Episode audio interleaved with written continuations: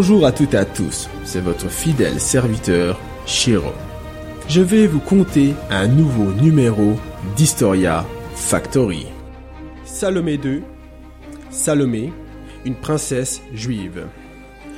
Avant de débuter ce nouveau voyage, voici la réponse à la question de la précédente chronique. Quel est le matériel que Gustave Moreau utilisait pour ses œuvres? À vrai dire, il en avait plusieurs. Ainsi, nous pouvons le voir utiliser le crayon de graphite, le crayon noir, le fusain et la sanguine. S'ajoute à cela la pratique du dessin à la plume et à l'encre. J'espère que vous avez trouvé la bonne réponse. Maintenant, faites vos valises. Nous partons dans le nord d'Israël. Aujourd'hui, nous sommes en Galilée, non pas pour rencontrer les rois mages, mais pour assister à un banquet. Nous nous trouvons sur l'autre rive du Jourdain, un fleuve du Moyen-Orient. Ici, dans ce château, nous pouvons entendre l'écho de personnes qui festoient et de la musique. Suivons ces bruits et voyons où ils nous mènent. Ça y est, nous y voici. Nous entrons dans une grande salle où se trouvent des dizaines d'êtres humains qui sont subjugués par une femme qui danse. Bien que quelques individus soient charmés par ses mouvements fluides et sublimes, un homme semble particulièrement intéressé. Hérode Antipas a les yeux qui crépitent, à un point tel qu'il décide de lui réaliser tous ses vœux, en plus de lui proposer une grosse partie de son territoire. Mais qui est cette femme? C'est ce que nous allons voir. Fille d'Hérodiade et d'Hérode Philippe Ier, Salomé est une princesse née en l'an 14 dans une tribu juive macabéenne située en Galilée, non loin de la mer Morte. Toutefois, elle ne grandira pas avec ses deux parents. En effet, sa mère quitte son père alors qu'elle a dix ans. Ainsi, la génitrice et la fille part vivre avec le frère de son mari, Hérode Antipas, l'un des quatre empereurs romains sous Dioclétien, un ancien souverain de Rome. Mais cette relation n'est pas vue du bon œil pour tout le monde. En effet, un précurseur de Jésus-Christ, Jean-Baptiste, le saint que tout le monde connaît au moins de nom, et dont la mémoire sera célébrée à partir du 5 siècle, dénonce les mœurs de l'empereur. Ce dernier le jettera en prison à Mukawir, endroit où il restera jusqu'à sa mort. Bien qu'une autre Salomé soit mentionnée dans la Bible pour avoir été au pied de la croix et pour avoir embaumé le corps du Christ dès le matin de Pâques, de plus, elle assistera à sa résurrection. Ce n'est pas l'être dont l'on parle ici. En effet, la femme qui a dansé devant tout ce petit monde n'est pas vraiment nommée dans les évangiles, seulement une fillette, identifiée comme la fille unique d'Hérodiade, est mentionnée chez l'historiographe judéo-romain Flavius Joseph dans le livre 18 des Antiquités judaïques. D'ailleurs, d'après les évangiles, Salomé serait une jeune femme immorale et manipulatrice sous l'influence d'une mère vindicative. La première a donc été chargée par la deuxième de danser devant Hérode afin que ce dernier, charmé, lui propose de réaliser n'importe quel vœu. En outre, la mère s'est servie de la fille comme un pantin afin d'assouvir sa vengeance, car, amoureuse, elle aurait été repoussée. N'oublions pas que Salomé est un être sensuel qui matérialise en une personne tous les instincts de la chair.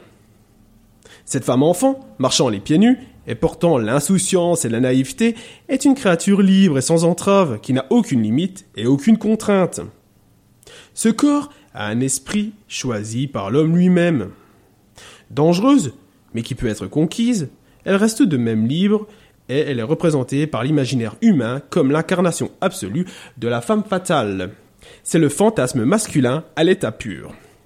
Cet épisode sert à montrer que les femmes sont maléfiques et qu'elles se servent de leur pouvoir de séduction pour combler tous les désirs. Or, revenons au banquet. Nous voici de retour au château. Salomé, après avoir réfléchi et étant aussi influencé par sa mère, fait une convoitise spéciale. En effet, la femme souhaite la tête de Jean-Baptiste sur un plateau d'argent. Une situation difficile pour Hérode, qui l'appréciait. Or, il décidera d'assouvir la demande de la femme. Ainsi, il fait décapiter le saint et présente la tête à Salomé qui semble conquise. Après ce banquet et ce passage dans la Bible, il n'y a plus aucune trace de la femme. Alors, mythe ou réalité? C'est une question à laquelle il est difficile de répondre. Vraisemblablement, une étude fouillée a été menée et démontre que Salomé n'a en fait jamais rencontré Jean-Baptiste. Et si c'est le cas, elle a aperçu à peine la tête décapitée. De plus, lors de ce fameux festin, ce n'était pas une femme et une fillette de 11 ans qui n'a jamais dansé devant Hérode et ses hôtes. N'oublions pas qu'elle est de sang royal et qu'elle a une stricte éducation macabéenne qui lui interdisait de faire cela. Par contre, peut-être qu'elle s'est jointe à une troupe d'acrobates pour divertir les convives.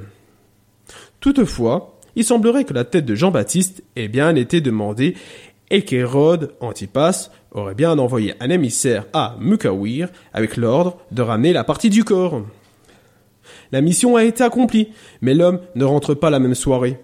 La tête sera enterrée en Samarie. En résumé, le saint a donc été décapité sur la demande d'une noble assez cruelle pour manipuler sa fille, afin de parvenir à ses fins. Ajoutons aussi que Salomé ne pouvait pas s'appeler Assis, car, bien que ce fût réellement la fille unique d'Hérodiade, sa tante portait ce nom dans la culture macabéenne, une enfant ne pouvait pas prendre le nom d'un proche, à moins que celui-ci soit mort. Il ne faut donc pas confondre Salomé avec la sœur d'Hérodote Ier le Grand.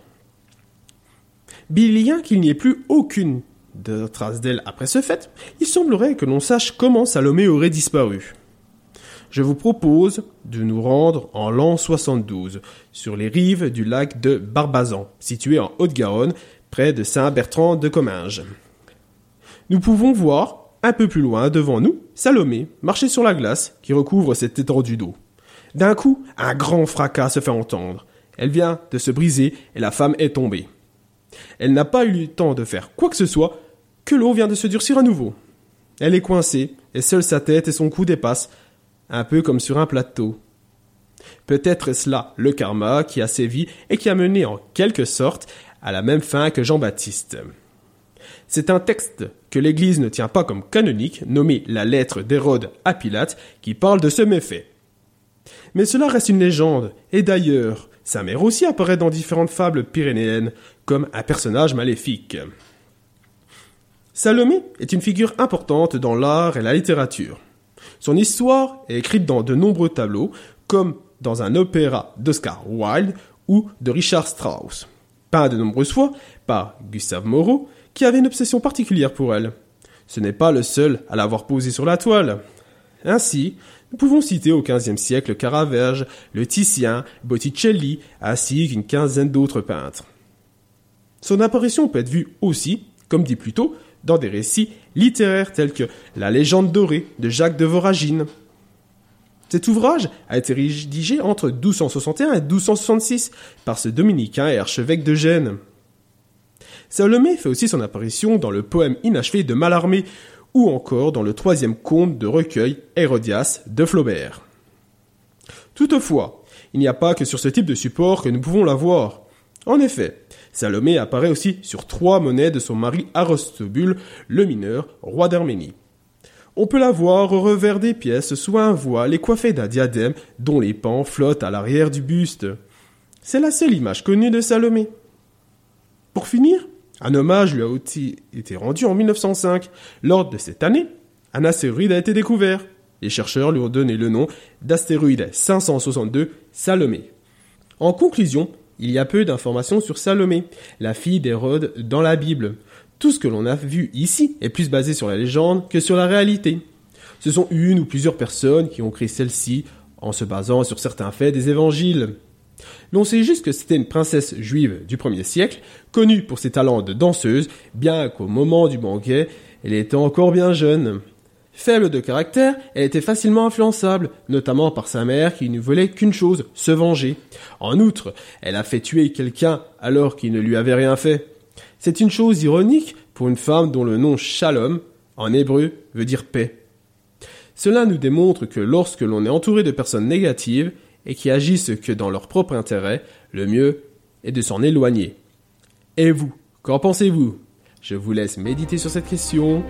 Je vous remercie de m'avoir suivi. tout au long de cette histoire. Vous pouvez me retrouver sur historiafactory.fr. À bientôt, quel que soit l'endroit ou l'époque.